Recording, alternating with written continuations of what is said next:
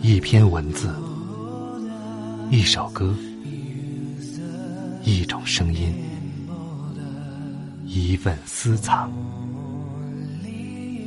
欢迎收听静波频道。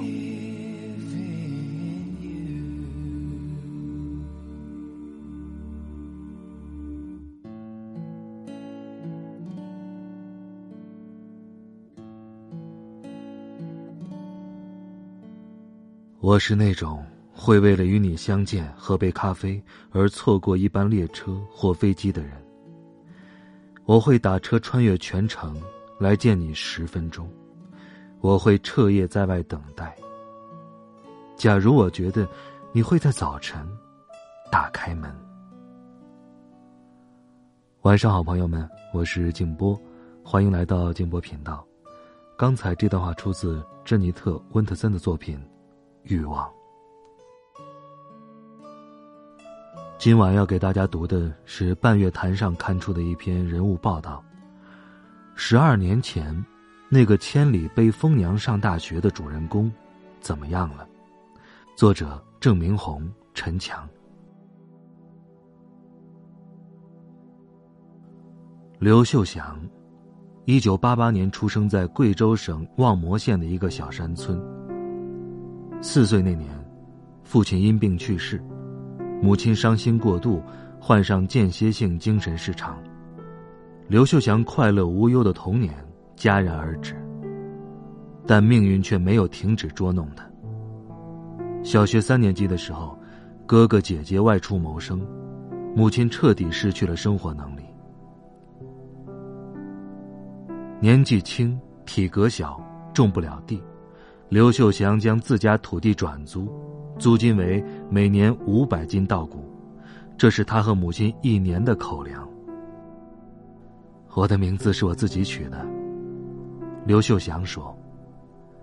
他是秀字辈，他希望自己平平安安，便取名为秀祥。被压上了生活的重担，刘秀祥却笃定。只有读书才能改变命运。一九九五年，七岁的刘秀祥走进学堂。几年的刻苦学习之后，在小学毕业考试上，刘秀祥排名全县第三。刘秀祥说：“那时候乡下没有教育氛围，他却自觉读起了书，这是一件很神奇的事儿。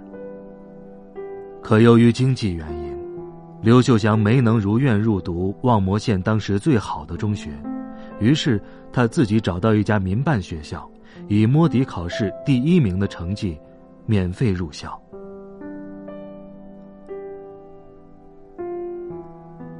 二零零一年，刘秀祥带着母亲去县城求学。初到县城，没钱租房，刘秀祥用稻草在学校旁边的山坡上搭了间棚子。门前空地上挖个坑，架上铁锅，便是厨房。为了维持生活，放学之后，刘秀祥会到县城里捡废品，周末则去打零工。他每周能挣二十多元，勉强维持母子二人的生活。二零零四年，刘秀祥初中毕业，考入安龙县第一中学。到安龙求学的时候，刘秀祥的身上只有六百多元，那是他暑假跟着老乡去遵义修水电站挣下的。但这并不足以让他租下一间房屋居住。无奈之下，刘秀祥以两百元每年的价格租下农户家闲置的猪圈当家。猪圈四面通透，刘秀祥用编织袋遮风。高中三年，刘秀祥边刻苦读书边打工赚钱维持生计。二零零七年，他迎来高考，但命运又一次捉弄了他。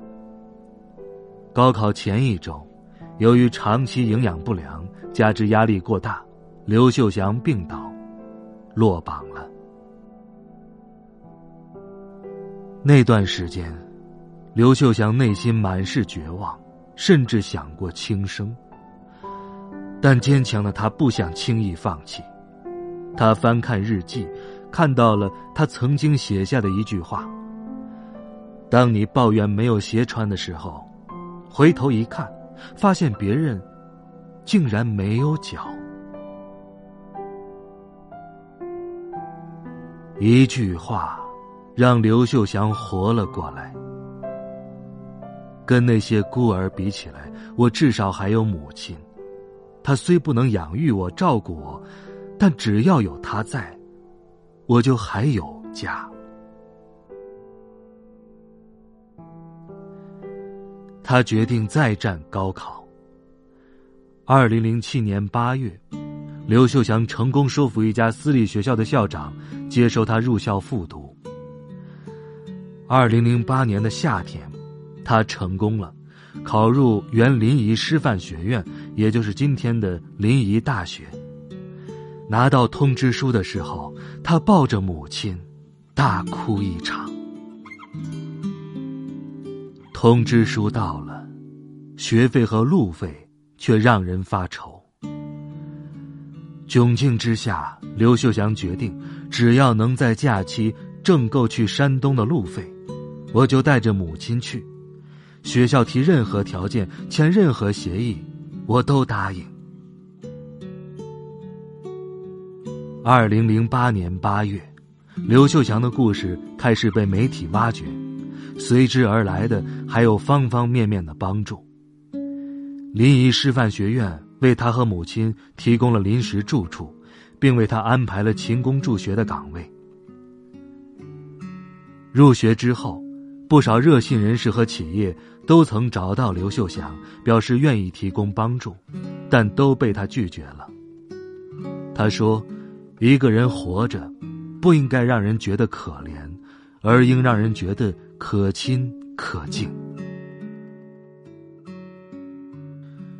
上大学后，刘秀祥从没停止帮助他人。大学期间，他将部分兼职收入寄回贵州。用以支持初中时捡废品认识的两个妹妹和一个弟弟上学。二零一二年，刘秀祥即将大学毕业，接到了家乡打来的电话。电话是刘秀祥捡废品时认识的一个妹妹打来的。他告诉刘秀祥，自己不想读书，要准备结婚了，这让刘秀祥觉得震惊且心酸。他决定回家乡教书。刘秀祥说：“我想给这个地方带来一些改变。他想告诉那些处于贫困和迷惘中的孩子，人生必须有梦想。”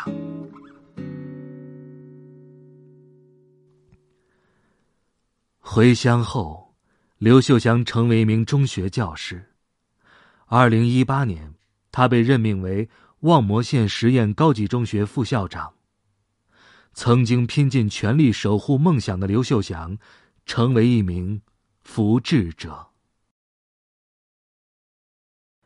二零一五年，刘秀祥主动请缨，接手了高一年级一个班的班主任工作。他说：“我们中考总分是七百分。”这个班学生中考的最高分是二百五十八分，最低分是一百零五分，没人认为自己考得上大学。接过了烫手山芋，刘秀祥决定先从端正学生的学习态度和树立自信入手。为了拉近和学生的感情，他分批次将班上学生邀请到家中，亲自下厨给他们做饭吃。三年时间，全方位的陪伴，刘秀祥让曾经的差班完成了华丽转变。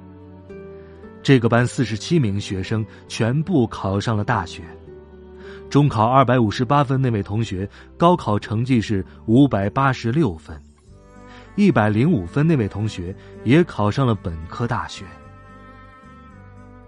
刘秀祥说：“我想要告诉他们。”不要低估梦想的力量，你们的老师就是这么走来的。当教师的七年多时间里，刘秀祥的每个假期都会到学生家中家访，了解情况。他骑着摩托车，几乎跑遍了望谟县的各个乡镇，单是摩托车就骑坏了八辆，先后把四十多个孩子从打工工地拉回了校园。学生杨兴旺，曾因为家庭原因和缺乏信心，不愿意上学。他说：“我没来学校的那段时间，祥哥每次都打电话和我聊很久。祥哥的劝说，让我打消了读书没用的念头。不管压力多大，我都要努力考上理想的学校。”在刘秀祥看来，教育的关键在于唤醒。除了唤醒学生，还要唤醒社会的关注。刘秀祥到各个地方演讲，用自己的事迹鼓励更多人追逐梦想。至今，他已经到各地演讲超过一千一百场。他笑着说：“我最初想，能改变一两个人就足够了，但我后来又想。”我不可能只改变一个人呢。我当班主任，一个班五十个人，那我就有可能改变五十个人。可能很多年之后，我改变的人是五百、五千，甚至五万。二零一八年，刘秀祥入选中国好教师。他说。当时很激动，但是，我只是一个代表。扎根一线和边远地区的老师太多了，我只是一个幸运者。我很庆幸自己没有成为社会的包袱，而且有机会实现自己的价值。是的，是苦难，让他变得更加坚强。和懂得担当。